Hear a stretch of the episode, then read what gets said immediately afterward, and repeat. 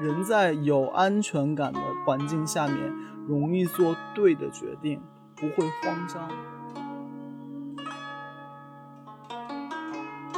如果我是出门赚钱，我背红颜色的包；但如果我是出门玩、吃吃喝喝的事情，那我就是会背那个绿颜色的包。下面一个二十年是什么？二下面一个二十年是离运，离运属火，属火的行业前面说了，色彩斑斓的画那些东西，文艺的，那这些都属火，那所以后面二十年是一个文化行业会有大发展的二十年。所以如果你喜用金和水，请你今年加把力；如果你不喜用金和水，请你和我一样去成就别人。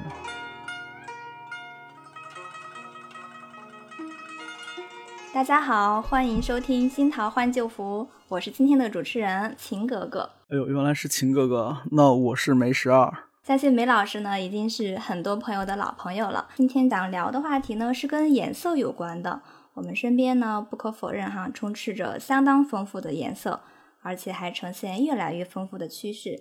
比如最近几年才流行起来的色彩，那个莫兰迪色系啊、荧光色呀、什么火龙果色呀这些。有的时候让我辨认某种颜色吧，还真不一定能准确的叫出名字，不知道大家有没有同感哈？但是据我所了解呢，我国古代其实只有五大正色的，呃，白色、青色、黑色、赤色，还有黄色，然后分别对应了金木水火土五行。那这种对应关系背后是有什么说法的吗？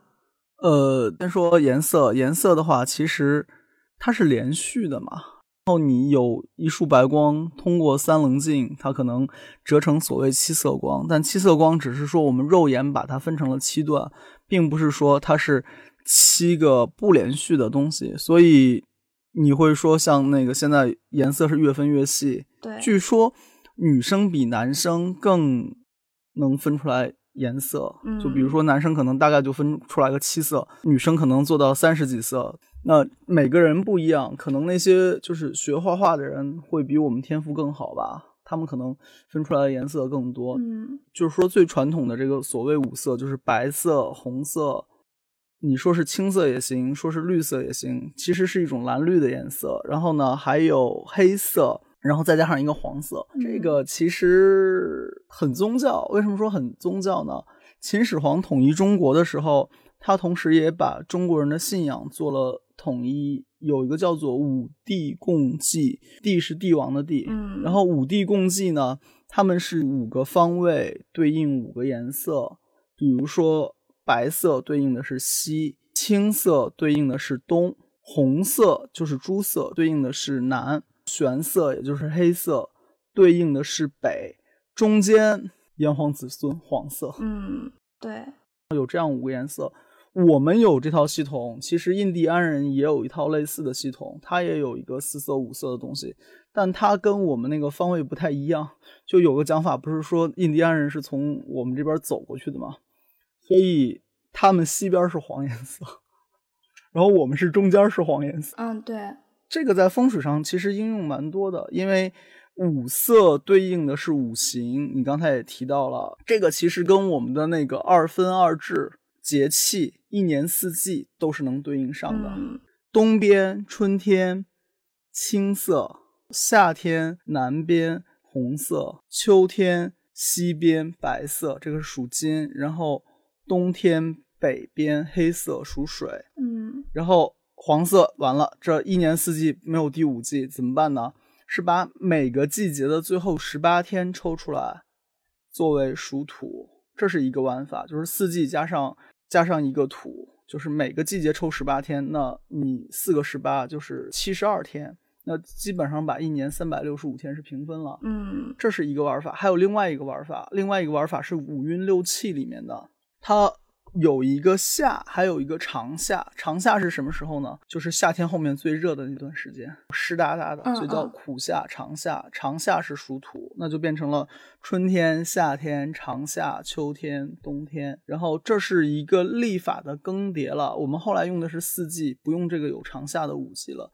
但是你在五运六气里面其实是还能见到它的。所以说颜色不只是颜色，就颜色和五行呀、方位呀、季节其实都有很多关联的哈。对，然后这个往深一步讲，就是古人的天文学。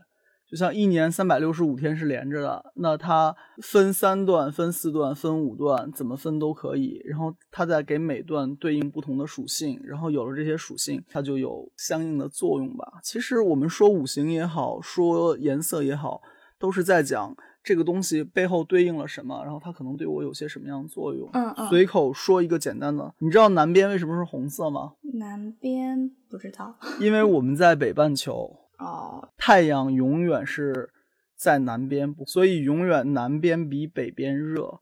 那怎么来表示这个热呢？金色或者是火，是吧？对啊，就是火嘛。然后那北边冷嘛，那就是跟水对立的那个水是冷的嘛，那自然水就跑到北边去了。所以听上去它是一个很科学的东西，一个高度抽象化的概念，从自然的观察里面来。再说东边和西边。中国东边植被比西边要茂盛，嗯，西边你想想看，有沙漠，有大西北，荒凉，那这些其实都是肃杀的样子嘛，就跟秋天很应景，就是秋天是所有该收的都收了，然后就地上不长东西了，嗯，然后春天呢是生机勃勃的地方，然后你往东边走，越往东边走，当然你别掉海里，东边的话就是生机勃勃的地方嘛，那所以它东边对应的是青绿色。那是有生命、有生机的颜色，到西边就成了白色。那沙子、沙漠、荒凉，所以这就是中国古代的，是有中国特色的，然后还是结合自然科学来的。西方所以和我们不太一样，地理呀、环境都不太相同哈。对啊，所以有人说法说我们。风水啊，这些东西是环境学。从这个角度来看，它确实是环境学。我们知道有先天八卦和后天八卦，后天八卦又把这五个方向五行分得更细了。他会说天不满西北，地不满东南，所以西北边乾宫是高的，然后那个西南边巽宫是低的。嗯，还看见另外还有两土，一个是在坤宫，一个是在艮宫。那艮宫的话呢，是石头是山；坤宫的话是土是沃土土壤。那咱们西南边最重要的地方是什么？是成都盆地，是四川天府之国，对吧？沃土嘛，就是能种粮食、长庄稼的地方。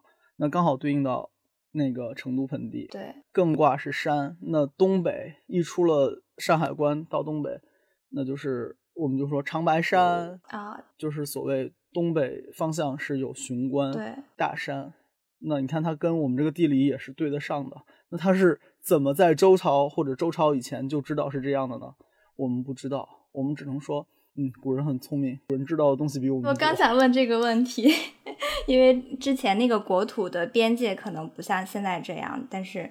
就大致和现在是很匹配的，那就是刚才我们也讲到那五色就有对应金木水火土五行嘛。那除了五色之外的，还有其他很多颜色呢。那他们的五行又是怎么界定的呢？跟谁近就归谁一类呗，按照色系来分。对啊，你就但凡让你觉得光明的、温暖的，那你就把它往红那边去靠。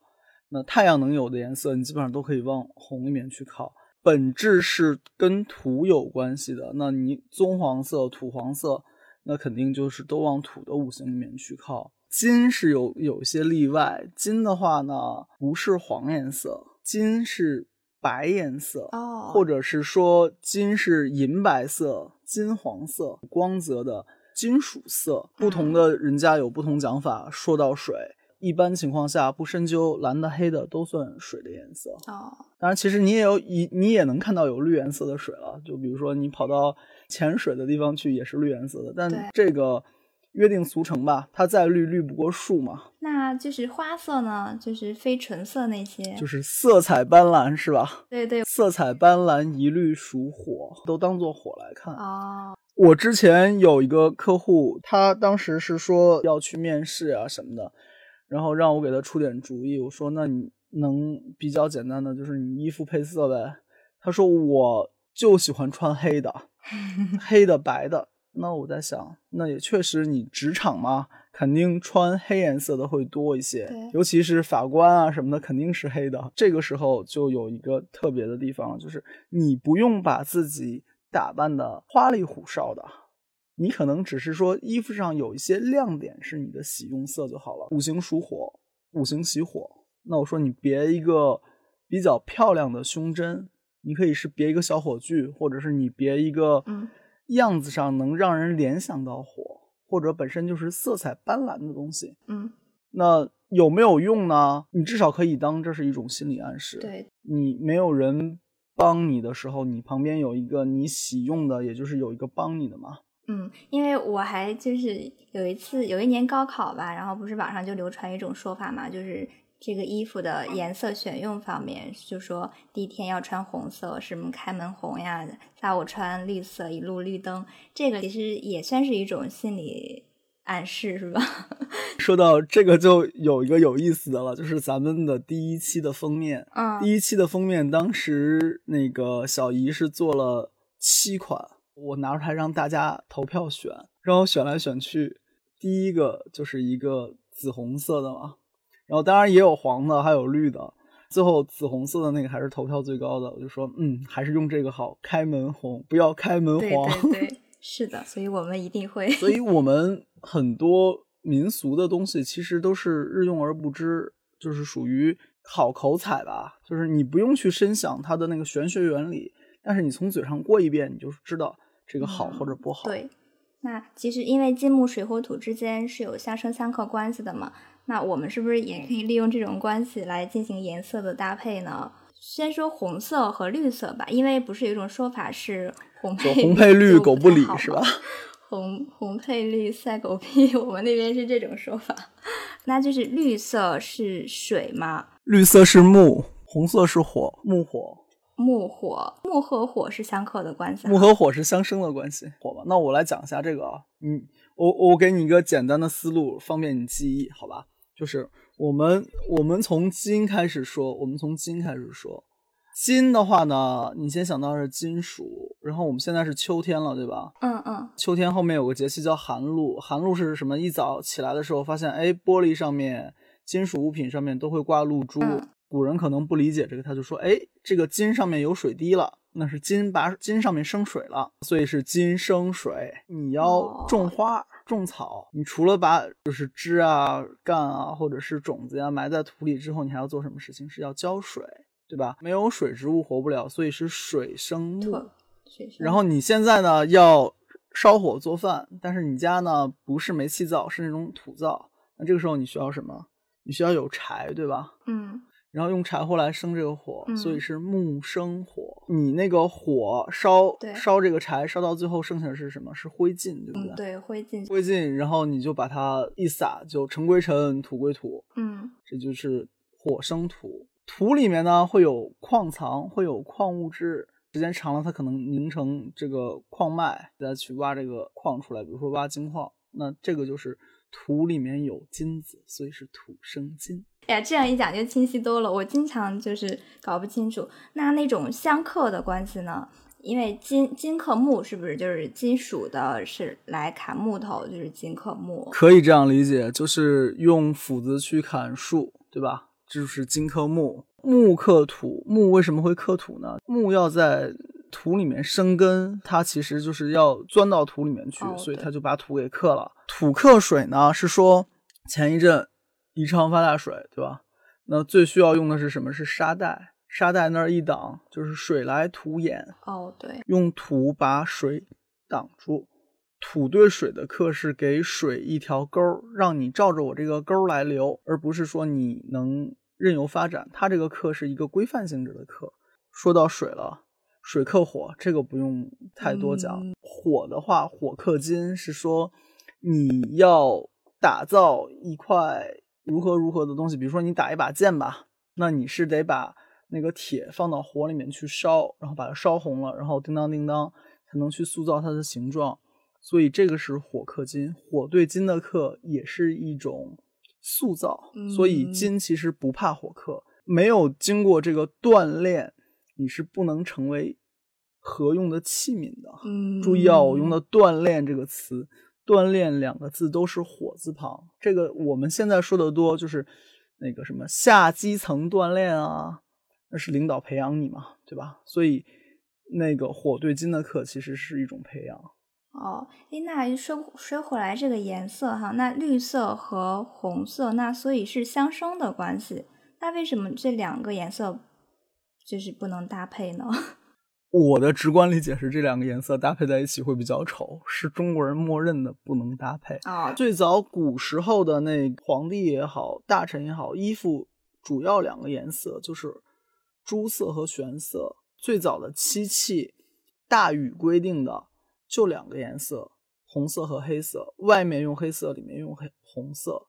也就是说，红色和黑色在中国是正色里面的正色，最主要的两个颜色。那它对应的其实是水和火，就是两种能量。哦，哎，不对呀，那黄色是什么时候有的呢？因为不是皇帝是穿的黄色，是黄袍吗？黄袍加黄袍加身，这个是很后面了。其实到汉朝，那个朝服还是红色和黑色。最老版的《三国演义》里面，他们不是还是穿红袍黑袍吗？到那个唐朝往后。就各种色彩斑斓了，穿什么颜色都有。黄颜色的那黄袍，想想看，基本上是在唐朝往后的事情。但唐朝我们其实就有很多外来文化融入了，就不是原来汉人的那套东西。所以你看，唐朝的玩法和汉朝的玩法完全不像一个国家的人。对，多元素了，到后面就对。但不管怎么说，黄颜色也是黄颜色也是好颜色。古时候人其实。衣服不像我们现在，你能随便穿。黄颜色就不说了，那个到清朝都是穿黄马褂，那得皇上赐。包括像大红啊这些颜色，到清朝的时候，你必须是命妇。命妇是什么呢？就是你老公是大官，你才能穿那个红颜色的裙子呀什么的。所以中国人向来是用你的穿着打扮、你衣服的颜色来代表你是干什么的。诸如此类吧，嗯，所以其实他们不会注重什么颜色的搭配，因为在使用方面就很很受限嘛，就没有那么多讲究了。呃，现在人是可以讲究，现在人最简单的讲究就是，比如说你刚才说的红色和绿色，那我八字是喜木火的，嗯，那如果我是出门的话。你会发现我会有红颜色的包和绿颜色的包，但是我会在不同的场合背。为什么你知道吗？嗯，就是我是水身强，火对我来说是水克火嘛，我克者为财，所以红色对我来说是我的财，利我的财运的。然后呢，水生木，我生者为子孙，八字上面叫做食神和伤官，那它对应的是智慧才智。所以，如果我是出门赚钱，我会背红颜色的包；但如果我是出门玩儿、吃吃吃喝喝的事情，或者是说跟动脑子有关系的，那我就是会背那个绿颜色的包。哦，所以就是不同的颜色对自己的作用是不一样的。对，看你是干嘛。转一圈说回来，刚才说那个高考第一天穿红颜色，不是所有人都合适。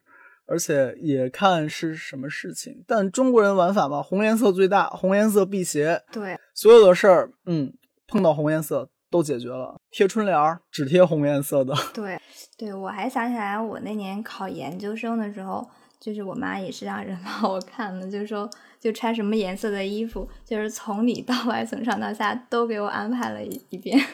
然后我确实就是也也考过了，就但是我觉得肯定是有加持的作用。就我们不说玄学的东西，单说心理暗示。请问什么地方你最舒服？家最舒服，对吧？对。为什么家舒服？熟悉那个环境，让你觉得安全。对，安全感。嗯。对啊，然后你穿你喜用的颜色的衣服，它其实是给你一个暗示，你是在安全的、被帮助的、运势好的环境里面。你去考场，考场你肯定不可能熟。你熟的话，桌子上就有小抄了。那你在一个陌生的环境里面，怎么能让自己是顺利的呢？那你可以弄一些小动作，就比如说我刚才前面讲的那个我的客户的案例，他必须是职业装嘛。那我上面可以有一些装饰品，给我一些暗示，是有利于我的。那我对这个环境来抵挡这个环境的陌生，人在有安全感的。环境下面容易做对的决定，不会慌张，就是有助于发挥。对，这就是各方面因素结合起来看了。还有一门学科叫做色彩心理学。对，像我之前有一个朋友吧，他就是专门研究色彩的。他后来跑去日本，然后专门去读的色彩相关的专业。他们会研究流行色，会研究就是你这个公司文企业文化，它会有去做自己的 icon 啊，或者是标识色啊什么。比如说像上海全家日系的超市，当时就是请他们有去做色彩分析。然后再比如说有一些汽车品牌，他会考虑，那我今年新上市的车我怎么卖得好呢？那我这个车要有流行色的元素，嗯针对的人群是怎么样子的？如果针对的是年轻人，那我用一个怎么样的年轻人喜欢的颜色？这就是所谓色彩学、心理学的东西。嗯，对，所以色彩其实不仅跟什么八字玄学有关，就抛开这些，它其实有很多背后的那个就是原因在的哈，就有很多可以支撑我们的。这个呢，又忽然让我想到了，就是在上一期您讲到办公桌摆放的时候，也提到过，就左青龙、右白虎、前朱雀、后玄武，因为这里面涉及的颜色刚刚好，也就是这五色当中的四种嘛。对就，是青色、白色、朱色就是赤色，玄色是黑色。对，他们是一个体系啊。哦，这不是一种巧合哈，就是嗯，表现在应该这个是和方位有关吧，是和建筑学的风水有关是吧？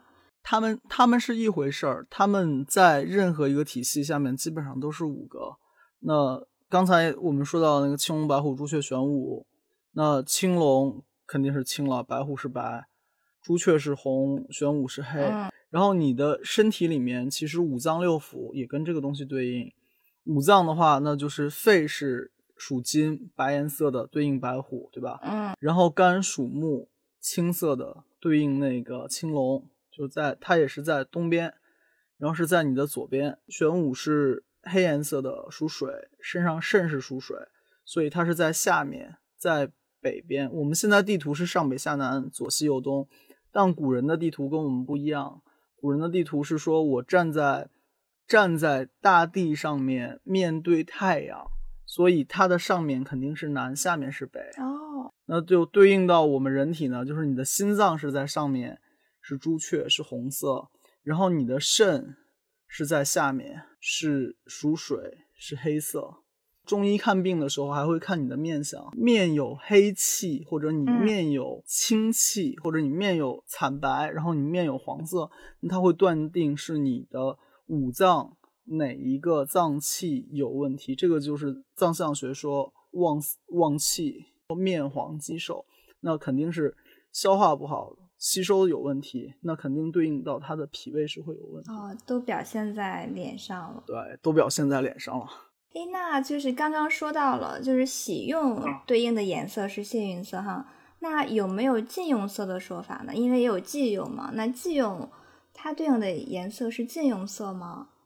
我还是拿我自己举例子，那比如说我是水深强，我水深强的话呢，那我其实是不喜水的，水一多了容易对我来说是小人，是猪队友，是帮倒忙的。哦那我一般情况下就不要去穿蓝颜色、黑颜色的衣服嘛。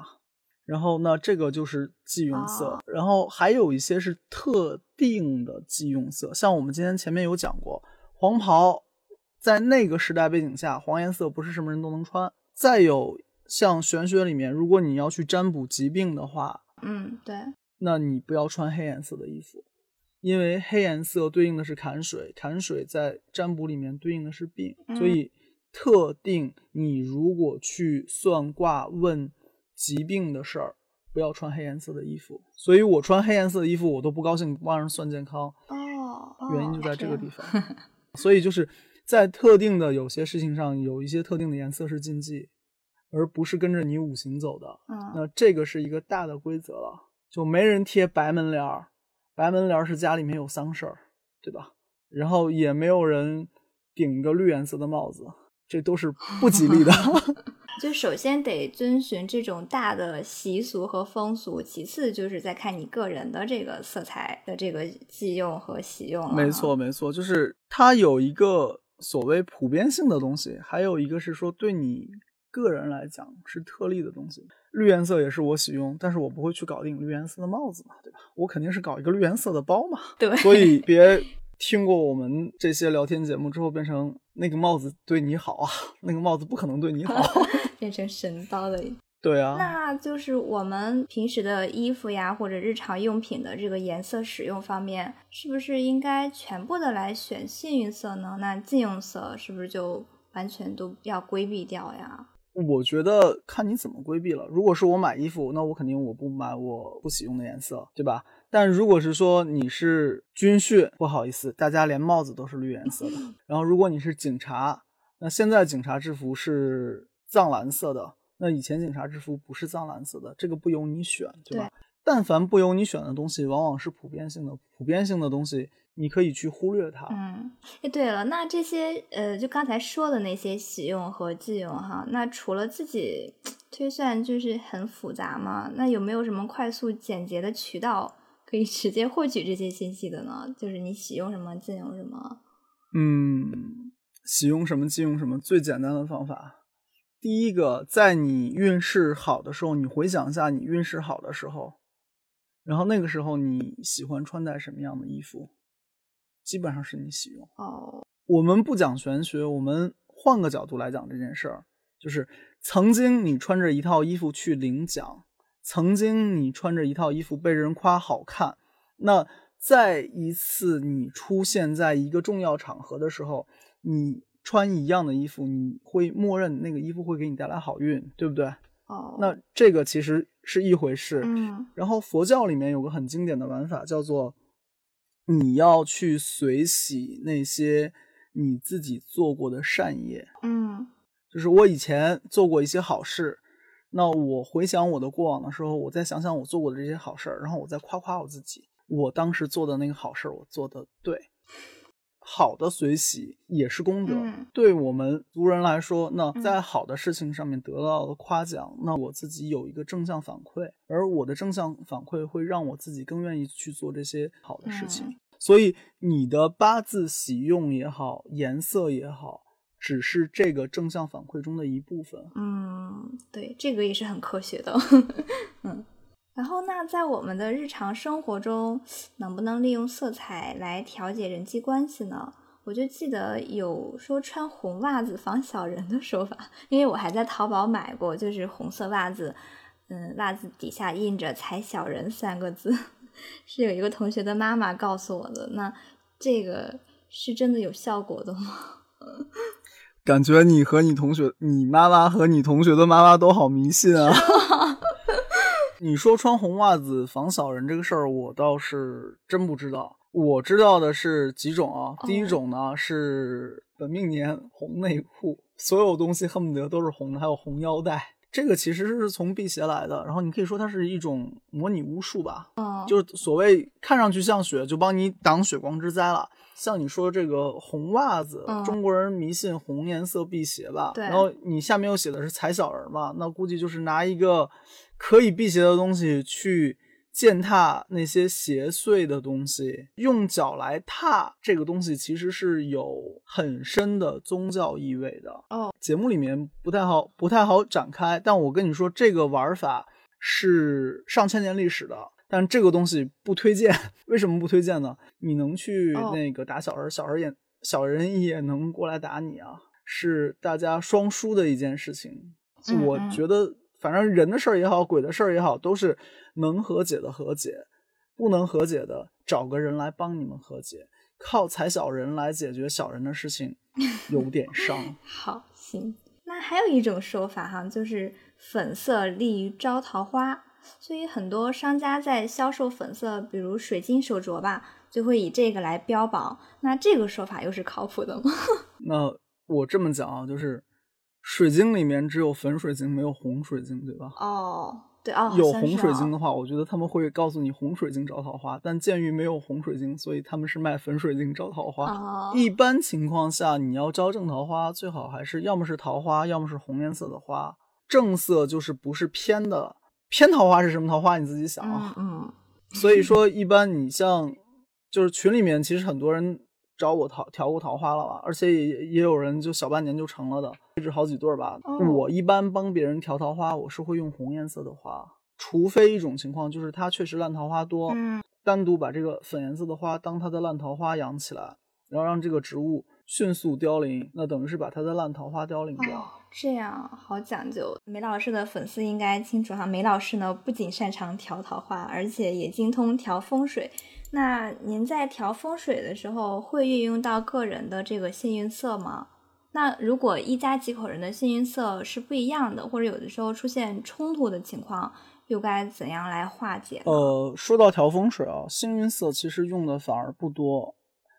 那个风水里面讲叫做“得水为上，藏风次之”，所以你看基本上没提颜色，对吧？嗯风水里面最主要的是水和气，水和气如果理到位了，那这个房子就会好，会对所有人好。而颜色的话，你说有没有禁忌呢？其实也是有。一般在房子里面是不，我是不太喜欢红用红颜色，因为红颜色是火嘛，嗯火往往对应的是炎症或者是一些煞，所以红颜色的东西在家里面反而少用。这就是说，你的房子贴红门帘儿、红对联儿是贴在外面，不会贴在里面吗？对吧？然后家里面红颜色的东西如果放错位置，蛮多事情的，所以一般红颜色的东西我不会用。然后刚才还说到那个花的东西也属火，那你想想看，家里什么东西是花的？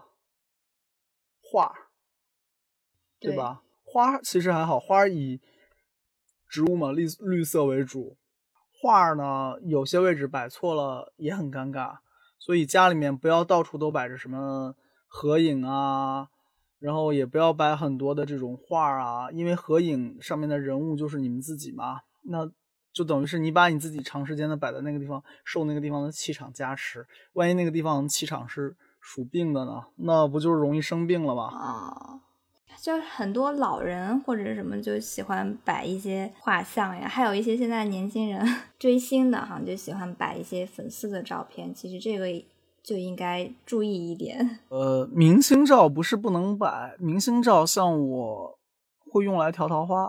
哦自己的照片嘛，你如果摆不好位置，就像刚才说的，容易给自己造一些不必要的小磨难啊什么的。我还是替替那个我们的群友问个问题：我们爱豆的照片，就是因为很多人都会放一些那个爱豆的照片嘛，那这个就是有什么固定的位置可以是适合的位置吗？就是床头肯定是不行。如果一定要挂，适合的位置是在东南。哦，东南啊，固定的方位的有哈。东南是巽宫，跟感情有关系，跟情绪有关系，跟女孩子的情感有关系。那你如果要挂爱豆照片，非挂不可，挂在你家东南边。东南边的意思是你要先找到你家的中间，然后望过去东南边。那我们刚才呢一直是在聚焦于个体谈哈，那如果放大来讲，行业是不是也有幸运色的说法啊？就是我知道的，就是每个行业惯用的颜色是不一样的。比如说医院吧，会用红色或白色，因为红十字嘛，然后白衣天使。然后消防队呢是用橙色，反而金融业、法律界吧，从来不会用这么张扬的颜色。那这个里面是有什么讲究吗？医院这个体系其实是从医院骑士团来的，听说过医院骑士团吗？没有，没有。圣殿骑士团听说过对吧？嗯，圣殿骑士团是保护当年从欧洲去耶路撒冷朝圣的人，然后里面就形成了若干个骑士团体，里面有个叫医院骑士团，后来才有了医院。他们有战地救护，但他们本身其实是骑士团了。西医其实从战地救护来的，他们衣服上面就是一个红颜色的十字架，就是你今天看到的医院上面挂的那个红十字架，从这儿来的。那阿拉伯世界后面也有这条这套医疗体系，所以他们不是红十字会，他们叫红新月会。我们中国人玩法，那我们叫什么？悬壶济世。嗯，壶写写是写成那个水壶的壶，其实那个壶是葫芦。哦，本来是葫芦的葫，所以你记不记得那个什么，咱们疫情里面盖了两个医院？哦，雷神山，他们的 logo 用的是啥？有一个绿颜色的那个用的是葫芦。哦中医里面是用中草药嘛？哦，中草药是应那个乙木的象，乙木就是小草草本，甲嗯木是木本，所以刚才说那个葫芦，它最后用的是绿嗯颜色的。绿色，哦哦，原来背后是这个渊源。再说一个好玩的，理发店的标记是什么？理发店，转的。们一般都是用那种，就是啊，对对，你就霓虹灯似的那种彩色。它是一条红颜色，一条白颜哦色。就只有两种吗？它那个转的就是红色和白色。以前 以前理发店是有放血疗法的，不知道。就是欧洲人是也有放血疗法，不过他们放的比较狠。比如说华盛顿，美国国父就是放血放死的。哦，然后放血的话，血流出来是红颜色的嘛，嗯，不能流太多了，要绷带扎起来。绷带是白颜色的，所以它那个一红一白其实是告诉你理发店里面有放血服务，哦，有白颜色的绷带，红颜色的血，是这么来的。哦这样。其他的你可以继续问我。对，刚才讲到那个消防队，消防队用的橙色是不是因为火呀？火就是红色是吗？就是一个色系。橙色是人视觉上面比较好辨认的一个颜色，嗯，就是你对这个颜色的视觉敏感度高，然后你看到这个颜色，你就知道是有一些特别的事情了。那整个时代的层面有没有幸运色的说法呢？某一个人在某一年的幸运色会不一样吗？这么讲，一般情况下，一个时代是按一百八十年算，然后这一百八十年里面呢，每二十年一个运，对应一颗星，一共有九个星，但这九个星也是各有自己的五行属性。那它既然有五行属性，那这二十年可能就某个五行就特别厉害嘛。举个例子，我们现在是在八运，八运是艮运，艮运属土，那土这个五行就特别厉害。那土这个五行特别厉害，更对应的是什么？刚才说过了，土房地产。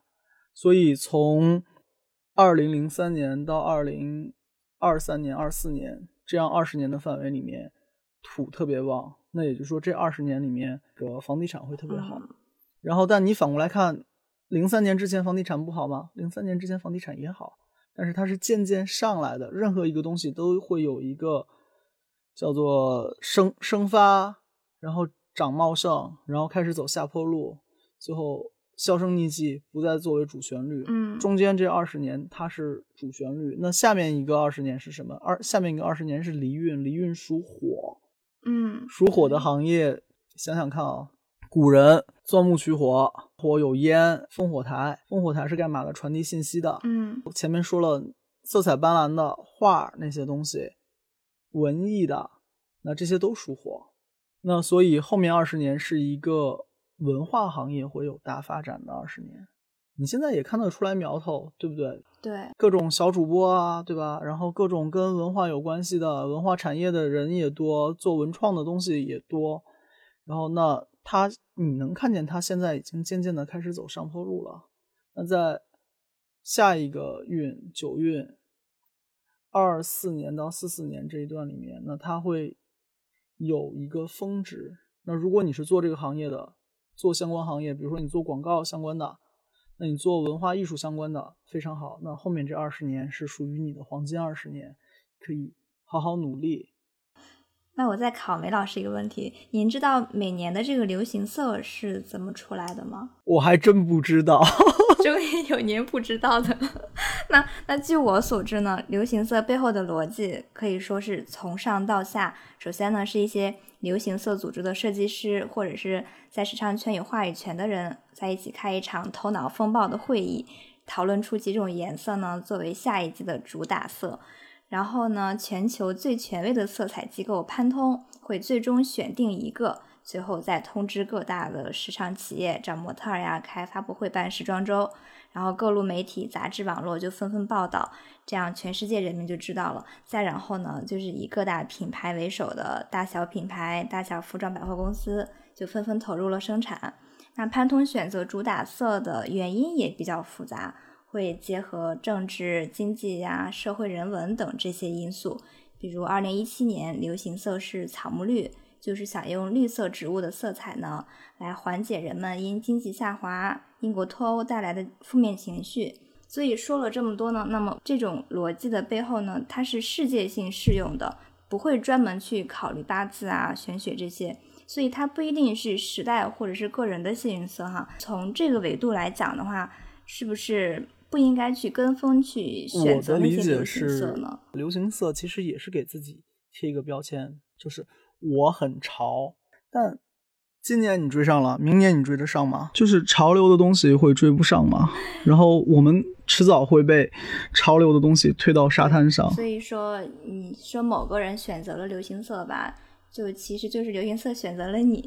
所以有的时候还是人还是要自我一点的啊，当然自我是要挂引号的。按南怀瑾的讲法，就是你看东西不要最后变成了你把眼睛贴到东西上，而是要把那个东西看到你眼睛里面来。这些东西，所谓如百代之过客，在你面前划过，你不跟着他们走，当你跟着一样东西走的时候，是那样东西在替你做主了。嗯，不管是前面讲的这些五行对应的颜色也好，世界会给你更多的模板，然后告诉你人要活成这个样才好。这些不是你本来的样子。我理解的人被接纳最。深沉的、最成熟的是按你原本的样子来接纳你。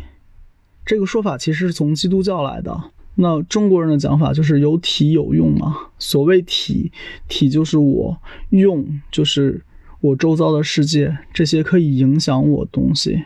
你可以被他们影响，但你还是你，你不要变成了影响你那个东西的附属品。所以，幸运色。按你自己理解的东西来。对，所以我们每一个人都是不一样的烟火哈，就不一定要去追随别人，追随大家，追随那些所谓的潮流。其实自己心目中有一个潮流，那就是自己的潮流。嗯，二零二零年是庚子年，庚是金，子是水。如果你喜用金水，那这一年其实对你蛮好的。像我不喜用金水，我喜用木火。那我就坚持用更多的木和火，嗯，同时金水虽然不是我喜用，但是可以是别人喜用啊。那我这一年去做一些帮助别人的、有利于别人的事情，那我也会顺。所以，如果你喜用金和水，请你今年加把力；如果你不喜用金和水，请你和我一样去成就别人。好，鼓掌。节目的最后呢，也希望大家在这个活久见的二零二零年呢，过得开心顺利。就是我们这个节目有点特别的地方是说，我们会有不一样的主播，可能我都在，但是会有像圈圈，会有秦哥哥，会有 C，可能相互之间会串场。然后呢，我们节目后面还会有一些为了让大家开心的笑话，或者是立事业的经文朗诵。那希望大家。不论是在好运的时候，还是在歹运的时候，都可以让自己有一颗平常心，更好的过自己的小日子。那今天的节目就到这里吧，下期再见了，谢谢大家，谢谢大家。森林里，大狗熊和小兔子蹲在树底下拉屎。大狗熊问小兔子：“嘿，朋友，掉毛不？”小兔子看了大狗熊一眼，说：“当然不掉啦，不仅不掉，还不怕弄脏呢，一直白白净净的。”于是，大狗熊一把抓起小兔子，擦了擦自己的屁股。哎呀，终于找着了一个不掉毛的了。